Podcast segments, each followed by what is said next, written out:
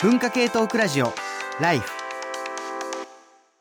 こんにちは、山本ポテトです。こんにちは、工藤文子です。 TBS ラジオ文化系トークラジオライフの番番外編ポッドキャスト、働き者ラジオ、激務から退職してお休み中の工藤文子と、連日締め切りに追われるフリーライターの山本ポテト、働き盛りの二人が仕事をめぐって語り合います。聞けばお金持ちになり、教養がつき、人生がときめきます。個人の感想です。前回に続いて、小木上月さんをお招きしております。月さんよろしくお願いします。お願いします。よろしくお願いします。前回はチキさんに調査 ×PR で社会を変えていくことについてお話しいただきました。ちょっとチキさんがね、5人いたらいいんじゃないかっていそううそうそうそうそう。 結論になりました。 なりましたが。うん。でも、社会問題を考えるにあたって、すごく示唆深い回だったと思います。うん。じゃあ今回は、チキさんのキャリア、キャリアや働き方と休み方についてお聞きしたいと思います。えーそれでは早速始めましょう。第26回目の働き者ラジオ。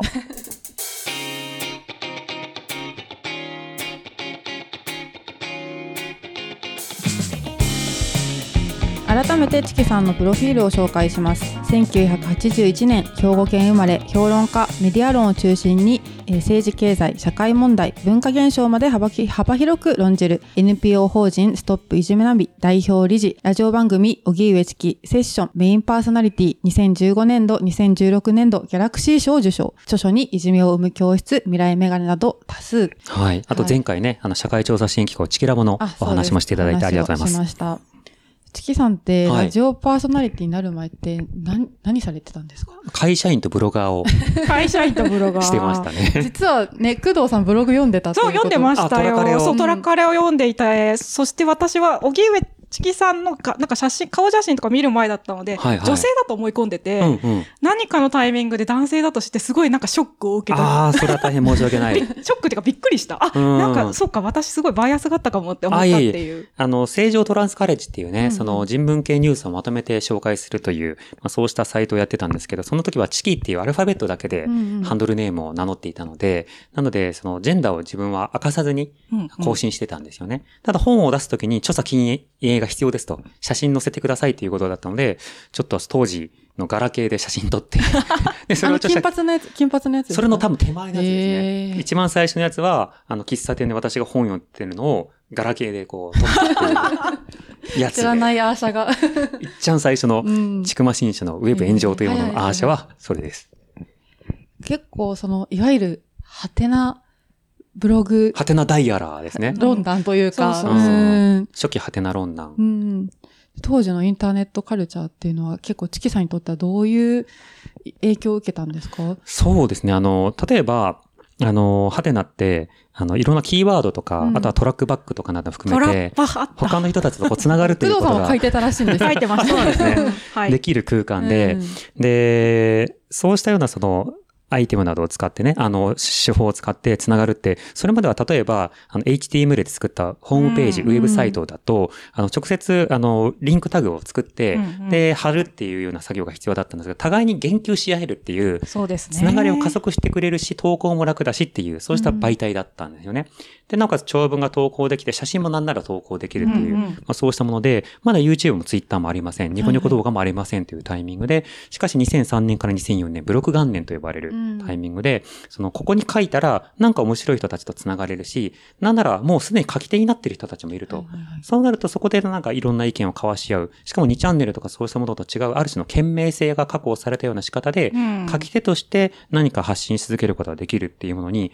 多くの書き手がこうワクワクをした。うんそれはその学生だったり社会人だったり、あるいはそうでない人も含めて、ここならいろんな自分の書きたいことが書けるっていうことで、カルチャー、政治、社会問題、まああるいは本当にまあ編み物からものづくりから漫画まで、うんうんもうピクシブもなかったですからね。うん。うん。とてもいろんな才能が集まるような、あといろんな刺激といろんな喧騒といろんな混乱と、まあ萌え事と、 はいはいはいあと手斧が飛び交うよう帝な、王の、そう、ハンドアックス投げとかしてましたね。してましたねうん、そ懐かうしいそうそな。あの、モヒカン族たちが日々変われるってそうモヒカン族たちがいね。うあの、荒野なんですよ。インターネットの荒野で、ぼこうモヒカン族たちがね、あの、すごい野蛮なことをするっていう。ハテナはハテナ村という設定で、そうそうそうとてもあの、治安が悪い前提だったんですうがん、ただハテナワンワンワールドというところに行くと、みんな犬になり、みんなが犬好きであるという、そうそう。楽園がそこだけね。刹那的なそうそう空間が生まれたんです。私の10個くらい上の ね、あの人たちが毎回こう、ハテナを解雇するんですけど。 そう、インターネット老人化しちゃう よね。うん全然わかんないから、なんかそうなんだって、毎回新しい単語を聞いて知らんなと思っているという。で、結構じゃあ本出して、えっ、と、会社員をお辞めになったっていうことなんですかそうですね。うんもともとあの、学生の頃から、例えば、吉川博道さんとはいはかいとは繋がったりしていましたし、うんあそうなん他だ。にもハテナととかだったの、早水健郎さんとかね。ああ、なんか五鈴三田シックスさんそうやで。す鈴木健介さん とか、松谷総一郎さんとか、うんうん後にその書き手になる方、あるいはすでに書き手の方がいっぱいいらっしすゃって。ごいですね、ハテナって。で、繋がって深くなった人もいれば、繋がって切れたり、うんあるいは繋がって、まあミスマッチだなって思う方はいとはいか、はいまあいろんな方がいらっしゃったんですけど、ただそのブログを更新している中で、そのデマとか流言についてまとめうんるその記事を書いていたら、まあそれで本書きませんかっていうことを言われて、うんで、それでその最初の単調を出して、うんただその単調はその会社員やりながら出していたので、で、それで出した後、本何冊か、あの、ふ二つの出版社からさらに本出しませんかと言われたのおーで、すごい。ちょっとこれは会社員じゃなくて、んあの、単独フリーランスでうんやっていった方がいいかもなということで、物書きになったという感じですね。すごい。結構じゃあ最初から物書き思考というか。いや、全く物書き志向ではなくて、あそうなんだ。はいなんかでも長谷川プロデューサーが、チキ君はさ、きっと最終的に小説家とかになりたいんじゃないかなとか、なんか言ってましたけど、そうではないんですね。小説家、あのね、小説は書きたいと思ってますあし、書きたいうん、うんあとそうなんだ好きなことだけ書いご検て、あの、なんだろう、例えば戦うみたいなことをはい休めたらいいなとは思うんですよ。はあの、大体論的がいるじゃないですか。あ、あ、はい。あとそのはいはいはい今のしお仕事で今はのって仕こと事だですったねら論的がいて、で、社会の壁があってはあはあ、で、見えない天井とか、あの、見えまくる壁とか、はいあの、縦で押し返す人とかいろいろいる中で、あの戦いは疲れる時もあるかはいら、はいうん戦わずに好きなものをアウトプットできればなと思わなくはないんですけど、なるほど。まあそこにニーズがあるかわかんないですけどね。なるほど。えーやるんだったら何ですか何書けますあかたまに小説書いてるので、うんそれが形になって、あの、世の中に出せればいいなと思いますけど、うんうんその SF とか、あと日々持ってることとか、あの、普通に、まあ、いわゆる純文学と呼ばれるようなな作品とかを、あの、時間がある時に書いたりしてま。ますうん。そうだったんだ。まあ話戻ると、もともと会社員だった知んらなでか すったそようだそね。うだそうだそうだ。えーじゃあ、会社員として独立して、で、そこからじゃあ執筆活動を、じゃあ、最初は執筆活動されてたと思うんですけれども、これどうやって、荻上チキはラジオパーソナリティになっていったんですかああ、一番最初、その、大学院生をしていた時に、その、それこそハテナで繋がった、はいあの、社長兼編集長である、あの、谷川さんという、その、送風社という社長さんと繋がって、うんうんうん、 で、二人でバックラッシュという本を作ったんですはね。いはいはいで、当時そのインターネット上で、あの、ジェンダーフリーとかフェミニズムとか性教育をこう叩くっていう流れがすごくできていて、で、当時その安倍政権になる少し前の小泉政権下で、その安倍晋三さんが、その自民党のプロジェクトチームの座長になって、こうしたその過激な性教育やジェンダーフリー教育をなくしていこうという運動をしてたんですね。で、それに対するその根拠っていうものが曖昧ではないかとか、実際のフェミニズムってそういったものではないよっていうことを、まあ、応答していて、それをまあ一つのペースとしていろんな方に声をかけて本を出したんです。うで、ああ、あの、面白かったな、じゃあ、編集者になりたいなということで就職活動をして、うんあ、そうだったん出ですか。版社を受けまくるんですよ。へーで、落ちまくるんですよあね落。ちちゃったなえ当時2007年、6年とかなので、はいい、わゆる就職氷河はい期はいーというタイミング。だから本当にもう買い手市場で、うんうんその一社をあの何百何千に受けて、で、お祈りメールがたくさん来るという、うん辛いそうした時期ですね。だから仕事、就職ができなくて、で、その送風車の打ち上げで、その2丁目のゲイバーに行ったんですよ。うんはあ。で、その顛末は本にも書いてるんですけど、そのゲイバーに行ったら、その、あの、し知り合い連れでやってこられた方々が、そのお祝いで、その乾杯してたので、うん何に乾杯されてるんですかって声かけたら、いや、あの、この人が今日会社を辞めて、うんで、また別の会社に転職するから、そのお祝いだよって話をしたので、その席って空いたってことです よね。 じゃあちょっとその席に私って座れるんでしょうかっていうことで声かけたところ、はいあじゃあちょっと上司に連絡してみるねっていうことでうん面接を取り付けていただき、なるほど。そこで就職をしてえー、会社員になったという経緯があり、そこがあの、インフォバーンという、あの、再造とかをね、ああーの、作ってるような会社だったんですが、IT 系の広告えーベンチャーで1年間勤めながら本を書いた。で、その本を読んで、長谷川さんがライフに読んだっていう経緯です。なるほど。じゃあ、その出会いがなければ。会社員にもなってなかったかもしれないうんし、フリーランスでいたかもしれないし、その後のラジオの話ももしかしたら繋がらなかったかもしれない。そうですね。いや、うん全くその通りですん。全部偶然のつながりだと思いますね。あああ、数奇な運命だ。数奇な運命。うん。荻上チキの数奇な運命。はい。で、うんすいません。パーソナリティになったきっかけとかもお話しいただければと思うんですけど、文化系トークラジオライフが、まあ、ラジオデビュー。うん。そうですね。そこはい。からでも、まあ、ゲストだったと思うんですけど、ゲストですそねこからパーソナリティになるっていうのはどういう経緯だったんでしょうかえっと、本を出した時に、そのウェブ炎上という本で、で、その本を出した際には、ライフで、えっと、暴走するインターネット2.0というテーマで、うんあはのあゲストに声かけてもらうんですね。ええ。で、これはあの、チャーリーが出してる本、デビュー作が暴走するインターネットという本で、それのそのアップデート版だよみたいな格好で、そのうん位置づけでこう出させてもらって、で、その放送してる際に私2チャンネルを見ながら、あと書き込みながら、あの放送してたら、ライフの陣にも書かれてましたね。そうですねんんあ、マルチタスクなんだなみたいな、次世代はこういった人がパーソナリティやるんだっていうふうに長谷川さんが壮大な誤解をして、壮大な誤解だったんだ。 そんなやつは他にいないみたいなことを思いつつ、でもそれで、その、ライフに何度か呼んでもらったり、うんあとアクセスとか、いデイキャッチとか、そうしたところにゲストで呼んでもらってるうちに、その、ニュース探求ラジオ DIG という番組の曜日別パーソナリティを、うんえー担当して、それを3年間やった後、セッションという独立した番組になっていくっていう、そういったステップなでるした。ほど。すごい、なんか、サクセスストーリーが。わらしべ長者みたいな。私め長者。 すごいですね。いいですね。うんうんうん。なんかラジオパーソナリティのお仕事って、はい。なんかどういうところが楽しかったりとか、あとちょっと難しいなって思うところってありますかうー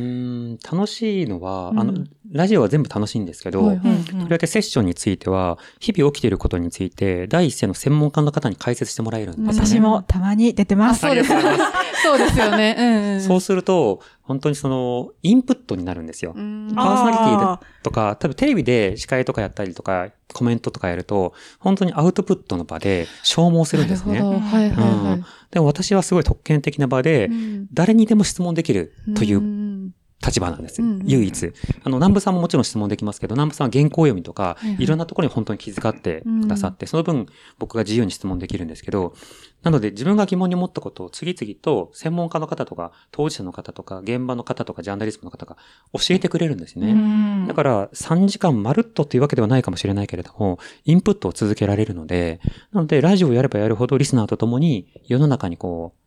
明るくなるというかうん、世の中とつながり続けるっていうことができるっていうのは、すごくありがたい立場だなと思ってますね。なるほど。なんか出る側、出させていただく側としては、はい。テレビとかよりも尺、その、もらえる時間が長いじゃないですか。はいだから、その、まあ、通り一遍の解説からもうちょっと深いところまで喋れて、ラジオってめっちゃありがたいなっていつも思あっあー、てま嬉す。しいですね。ううんん。でも確かにその、大学の先生とかしてる方とかだと、やっぱり、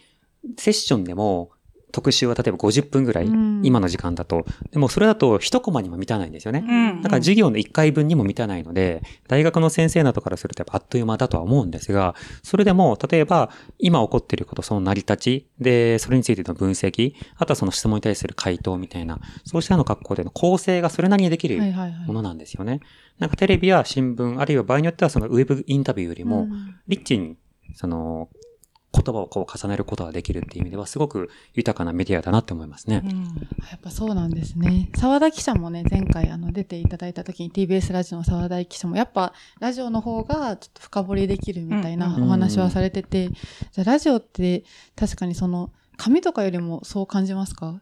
そうですね。紙だと、あの、まあ、自分が書く紙なのか、インタビューで答える紙なあーのはいはかいなどにもよって変わるんですけれども、紙は紙の良さはものすごくあるんです。ネットの良さよりも紙の良さっていうところももちろんあります。ただその紙の場合とかだと、やはりその温度感とかニュアンスとか、距離感とか親密さっていうのを伝えるのはなかなか難しいですよね。ある種の手触りで、そのロジックベースで伝えるっていうようなところもあり、あとは文体芸が強くないとなかなか肌がとかはつながらないっていうところがある。でもラジオとかだと、その人の人となりなども含めて、いろんな世界と電話一本やマイク一本でつながることができるので、柔軟かつ優しいメディアだなとは思いますね。うんそう、柔軟なんですよね。あの、えっと、いた、出るときに事前に、まあ、想定質問いただくんですけど、それ以外にも結構、なんか、それた質問とか、なんか、はいここに関心持つんだみたいな質問をその場でしてくださって、うんあの、まあ、ちょっと鍛えられるところあるんですけれども、はいでも逆に言うと、あ、そうか、あの、リスナーの皆さんはこの辺に関心があると思っていらっしゃったりとか、今日のニュースの流れからするとこういうところがきっと質問に、疑問に思われるだろうっていうことを突っ込んでくるんだっていうのがあって、なんか即興性もあって、そういうとこが、その、の、紙とはちょっとやっぱ違うなって思うとこですね。うんうん音声だけ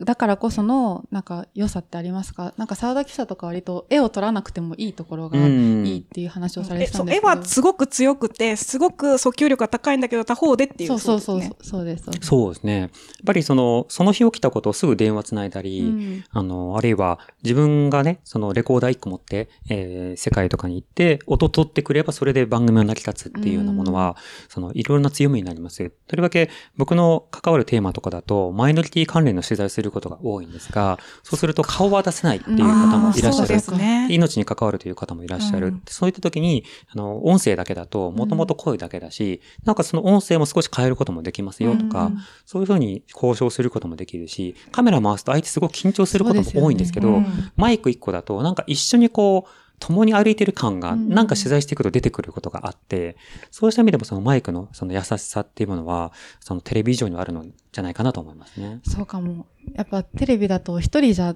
スタッフさんもなんか5人とかお経さんとかもいてそうそうそうみたいなねになってくるとやっぱちょっとななんですかね話を聞いてもらうときなんか土足で踏み荒らしてる感じゃないですけど、やっぱ緊張感も出てくるし、うんなるほどなんかそういう良さがあるのかと思うとあとテレビの取材って何度も受けましたけど、結構ドライなところもあって、うんその、じゃ、多分 V、V で使うのが30秒とか1分間ぐらいだから、じゃあ今から3本ぐらい聞きますねって言って、これについてどう思いますかなるほど。ちょっと聞き方変えていいですかあーこれについ ては、あの、荻上さん自身は経験を踏まえてどうお感じになりま すかみたいな格好あので、口で言ってもらわないといけないんですそうよね。そう絵と口で欲しがるところがあって、で、自分が伝えたいことが全て伝わるわけではなかなかないし、うん使われ方も難しい。でもラジオだと例えば10分あると、自分が喋ったことがそのまま乗るので、はいうんまあ、生放送の場合だとね、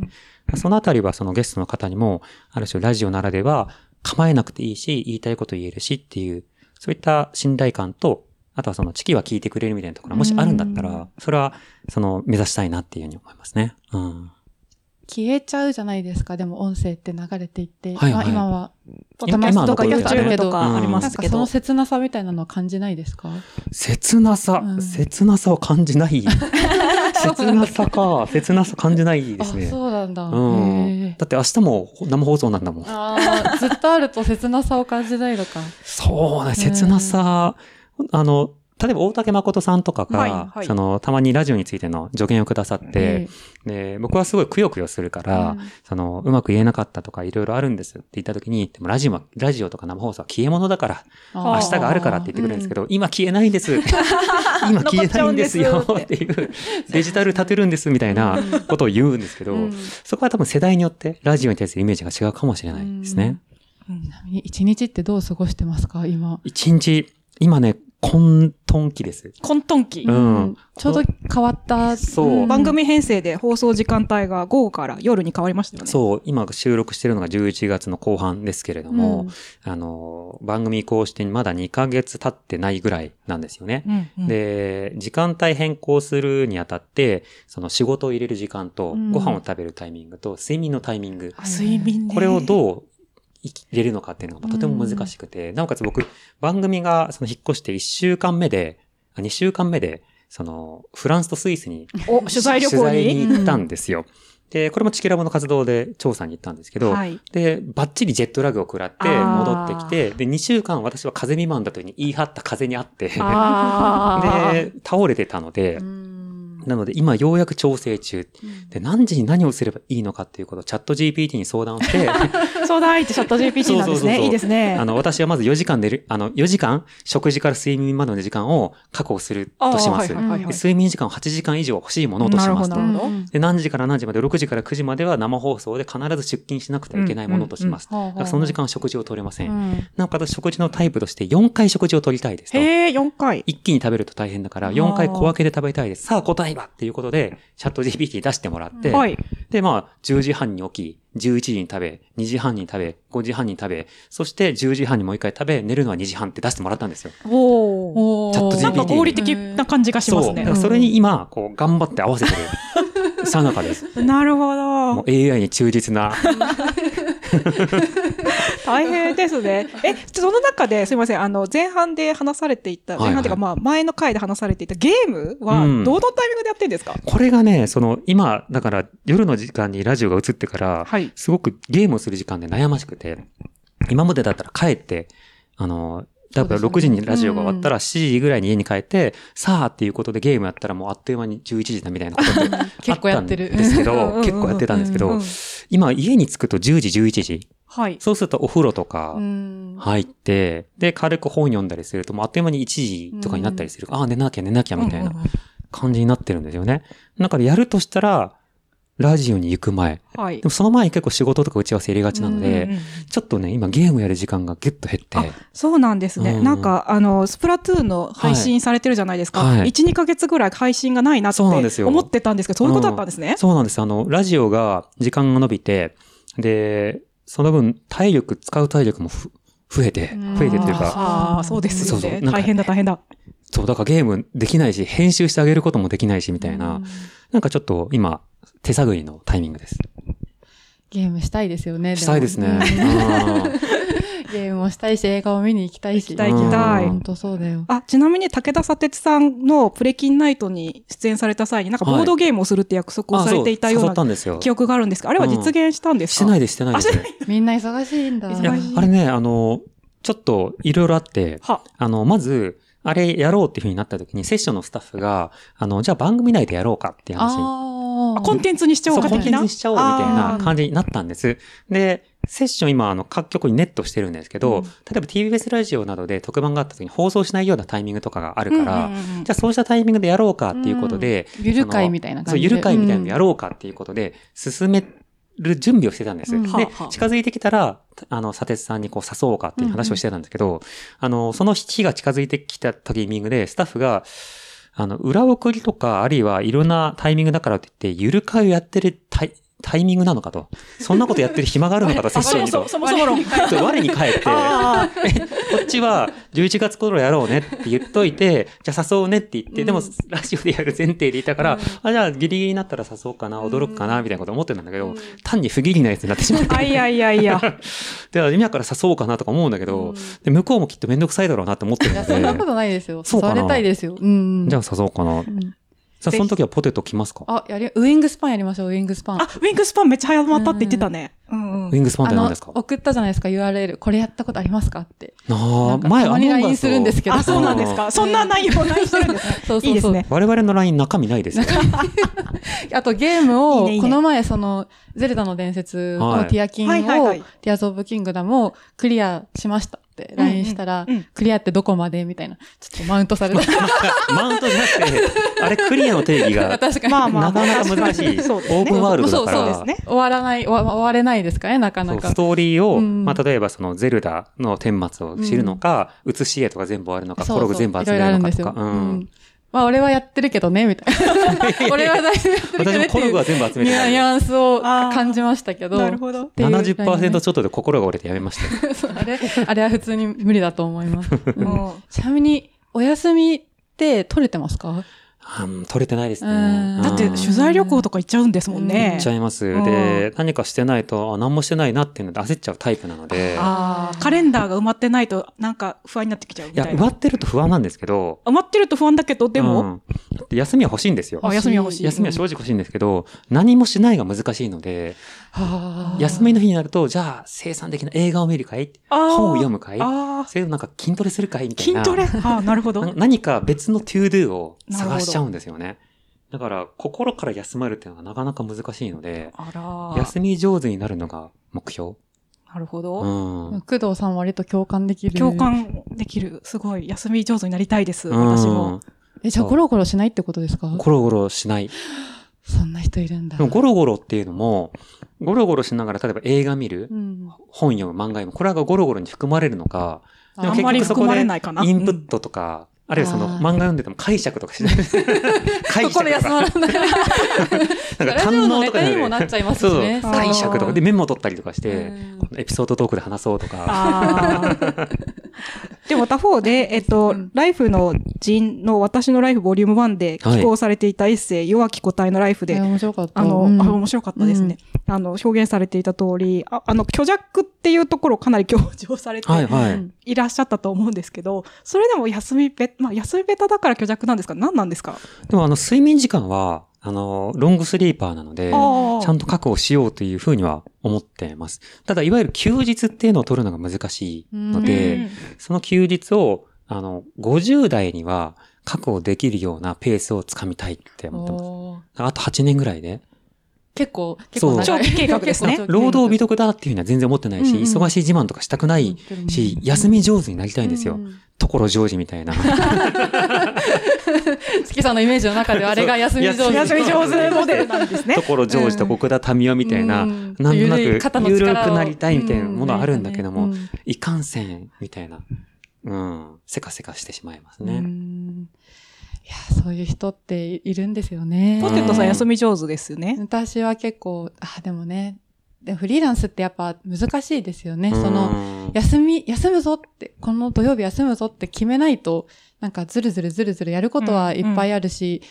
頑張れば頑張るほど生産性上がるというかね、うんうんアウトプットは良くなるから、やっぱどっかで諦めないといけないところの諦めを、果たして30代でできるのか、そしてうん40代でもできなそうだなっていうことを、だから50歳の目標になって る。今私は聞きながら思いました。うんあの、最近思ってるのは、その、無趣味最強論で、無趣味最強論。ううん、その、私たちとくくっていいのかどうかわかりませんけど、文化系トークラジオリスナーとうんか、うん文化系と実証する方って、やっぱ趣味があるじゃないですかう。んで、うんコンテンツを消費し、なんなら解釈をし、はいはいそれをこう、コミュニケーションを重ねる道具にしてますよね。うんうんで、そうした時に、趣味何って話から飲み会始まって、はいはいいや、趣味特にないってなると、もう、もはや会話が止まるみたいな、うんはあどうやって生きてるんだ、この人は、みたい な、格好でこう、つまずくところがあると思うんですけど、はいはいその趣味がなくても、うん土日とかのんびりできてるって、やっぱ最強だと思うんですよ。んうん我々は何かをすることで、時間をこう費やし、何かをしたことで人と繋がろうとするんだけども、ん何もしてない、ただいるっていうだけでリラックスできる人っていうのは、あーすごい才能だと思います。う無ん趣味で困ってる人ももちろんいると思うんですけど、うん無趣味だけど何かって人はうん強いって思います。うん確かに。なんか、その、チキさんの言った休み上手の方のイメージが、うん所ジョージだったんで、すごい趣味人あ確かにあ、確かに、う確んかに。そうそう うん仕事も趣味も、キラキラみたいなイメージだったんですけど、あ、確かにね。趣味ないですっていうタイプの強さもありますうね。んぼーだから飲み会に別に、その趣味の話を持ち出さずに、ぼーっといても楽しいみたいなのが、そう確かに最強そうな気がす る。木の上でリンゴをかじりながら風に吹かれてぐらいの何それゆるいがちょっと過ごせみたいな、 なんかハウス、なんかアニメ劇場みたいはいなはいはいはい世界観うんは憧れですね。いつかたどり着けるんですいかやね。ー、そ多こに分もう人格的に、うんあの一つ人の格的に。人類の一つのタイプときはい的には難しいんだろうなと思ってますけはいど、だからこそ尊敬します。 うんというわけで、はい。もうちょっといろいろ、 なんかチキさんの可愛らしい一面、可愛らしい一面可愛らしいって言い方あいやれか、もしれ休ないみけど。たいですいね。やーうんちょっと休み方もね、募集して、そうですね、うんリスナーさんからアドバイスとかあれば、うんぜひあーお寄せいただけるうとん幸いあです。りがたいです。休み方でまた一回やっといてくうださい。ん。え実際やったんですよ。それはああのあの初初手が初回が休み方だったっていう。あああー、私そうそう中、中盤ぐらいから聞き始めたのあー、恐れ入ります。あありりがとがとううございます。そうそう。ので、でももう一回やりましょう。ううんん休み方。うん。で、なんか、結局、休み方上手になってないのではないそうか、そうそう私たちっていうね、反省もち本当そょっれとあるので、はい。ちなみに今一番ハマってるゲームは何ですかで、今は変わらずスプラトゥーンですけれどうもん、ただ合間にスイカゲームやってますね。ああ、やっぱりスイカゲーム。うん。は長田夏樹先生も多分やってる。い、やってますね。なんで、なんで、なんで、どういうことえ、なんでいしたやいやいのや、まあ友達だから。あ友達だからそうそうそうああれ面白いですよね、うんあれこそちょうどいいですよね。ちょうどいいですねあの、休み、あの、脳をそんなに使わずに、あの、リラックスできる。うんうんん何点、何点。 3200度までだとお思いまーあーあ、そうですか。結構スイカまでは行ってす。いて。スイカ2個は行ってないっていう。あスイカ二個は行ってない2個手前で止まったっていう感じですね。じゃあ私も、チキさんにスイカゲームで勝てるように。何の張り合いで すかと思 はい。います。ということで、おきえチキさん、ありがとうございましあたりが。とうございましありがとうごた。働き者ラジオは皆さんからの感想や質問を募集していますお便りはメールアドレス life.tbs.co.jp まで題名に「働き者ラジオ」と書いてメールをお寄せください SNS へのコメントも大変励みになります。ぜひ、ハッシュタグ、ライフ954をつけて投稿してください。ここまで聞いていただいてありがとうございました。お相手は工藤文子と、山本ポテトと荻上チキでした。さようなら。